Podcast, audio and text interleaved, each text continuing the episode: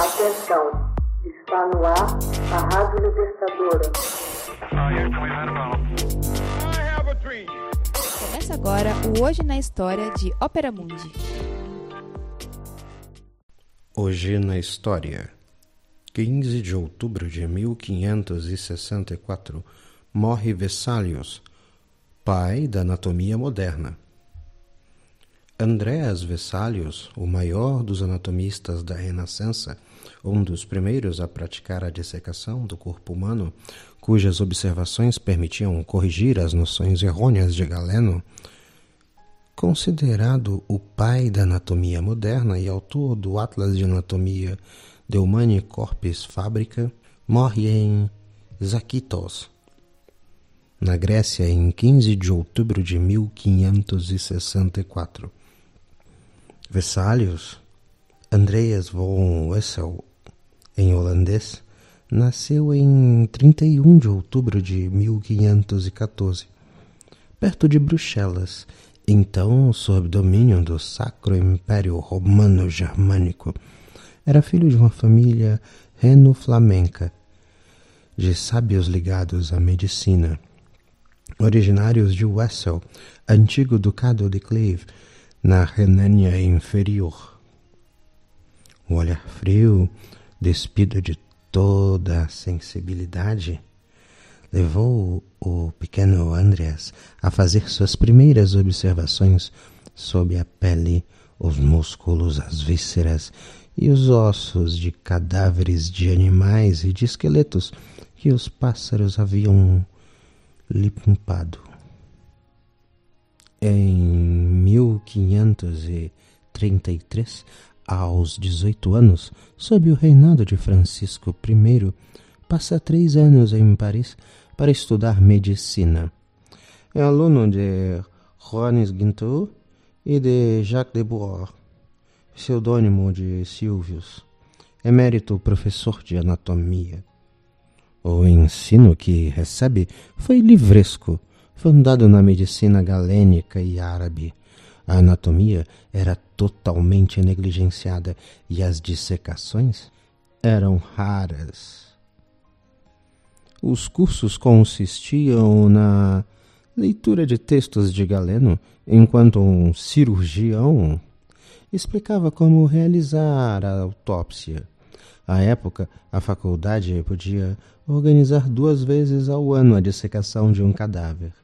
Numa delas, em um anfiteatro cheio de estudantes e curiosos, o barbeiro encarregado da autópsia, sofrendo, ouve a plateia sussurrar o nome de Vessálios. Empurrado pelos colegas, ele assume a dissecação. O professor Silvius mostra-se espantado com a destreza e inteligência do aluno. Aos vinte anos, Vessalio adquiria notoriedade como anatomista.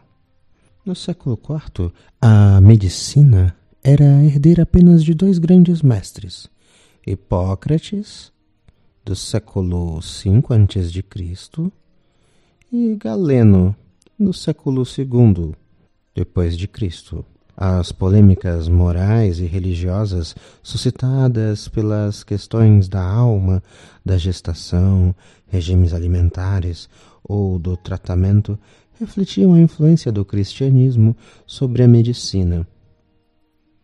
No século XV, Galeno era ainda a principal referência dos médicos.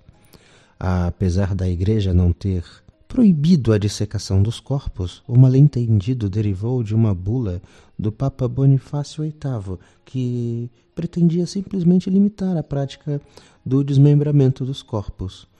Malgrado o acordo dos papas Sexto IV e Clemente VII, e posterior a isso, a Inquisição, que continuou a impor suas reprovações, Grotius, no século XVII, columinado o pai dos direitos das pessoas, falava ainda da profanação sacrílega e das crueldades inúteis praticadas pelos vivos sob os mortos.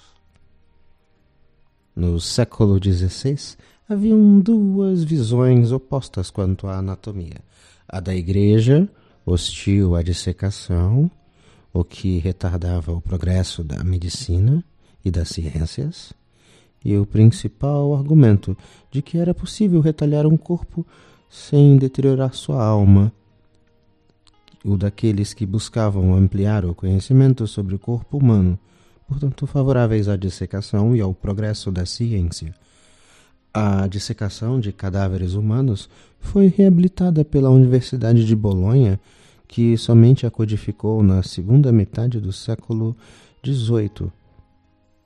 Eram dissecadas pela ordem em função da rapidez de sua putrefação o baixo ventre, depois o tórax, ou seja, principalmente coração e pulmões, a cabeça, ou seja, o cérebro e os órgãos dos sentidos, por fim, no quarto dia, os membros porém nunca o esqueleto. A medicina galênica era ensinada como um dogma nas universidades da Europa até a Renascença. Os erros de Galeno, mesmo os mais grosseiros, eram repetidos sem contestação. Sallius, a propósito, declarava: Como os médicos julgavam que somente as afecções internas deviam estar em suas preocupações e pensavam que o simples conhecimento das vísceras era suficiente, negligenciavam com isso a estrutura dos ossos, dos músculos, dos nervos, das veias e artérias, abandonando aos barbeiros da anatomia a dissecação. Os médicos deixavam de ter conhecimento real das vísceras. Os médicos falam das coisas que jamais viram de perto e assim, abuletados em suas poltronas, conheceram mais pelos livros, sem jamais observar os órgãos descritos. Os outros, os barbeiros, são tão ignorantes que não conseguem sequer fornecer aos espectadores explicações sobre as peças que dissecam. Ocorre também de dilacerarem os órgãos que o médico lhes ordena mostrar. O médico que jamais pôs a mão numa dissecação e se contenta com breves e disparatados comentários. Em 1538, não tendo cadáveres à disposição para suas aulas, acabou por produzir seis pranchetas de anatomia que denominou Tabulae Anatomiae Rex, representando o esqueleto e os órgãos internos. Para Vessálios, a dissecação era um ato autenticamente científico. Ele próprio levava a cabo as dissecações diante de um anfiteatro lotado. Sob a mesa de dissecação, ao lado do cadáver aberto, eram colocados uma pena, tinteiro e papel para que tomasse notas. Ao assim agir, passou a ser considerado o verdadeiro fundador da anatomia moderna. Em 1539, a celebridade de Versalhes era tamanha que passa a receber um aprovisionamento regular de corpos. Em 1539, a celebridade de Versalhes era tal que passa a receber um aprovisionamento regular de corpos. O juiz Marcanton põe à sua disposição os cadáveres de criminosos executados, chegando a retardar as execuções de condenados à morte em função das necessidades cadavéricas de seu amigo Vessali. Hoje na história.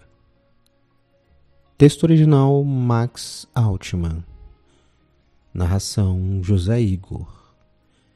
Edição Laila Manuelle. Você já fez uma assinatura solidária de Opera Mundi? Com 70 centavos por dia, você ajuda a imprensa independente e combativa. Acesse www.operamundi.com.br/apoio.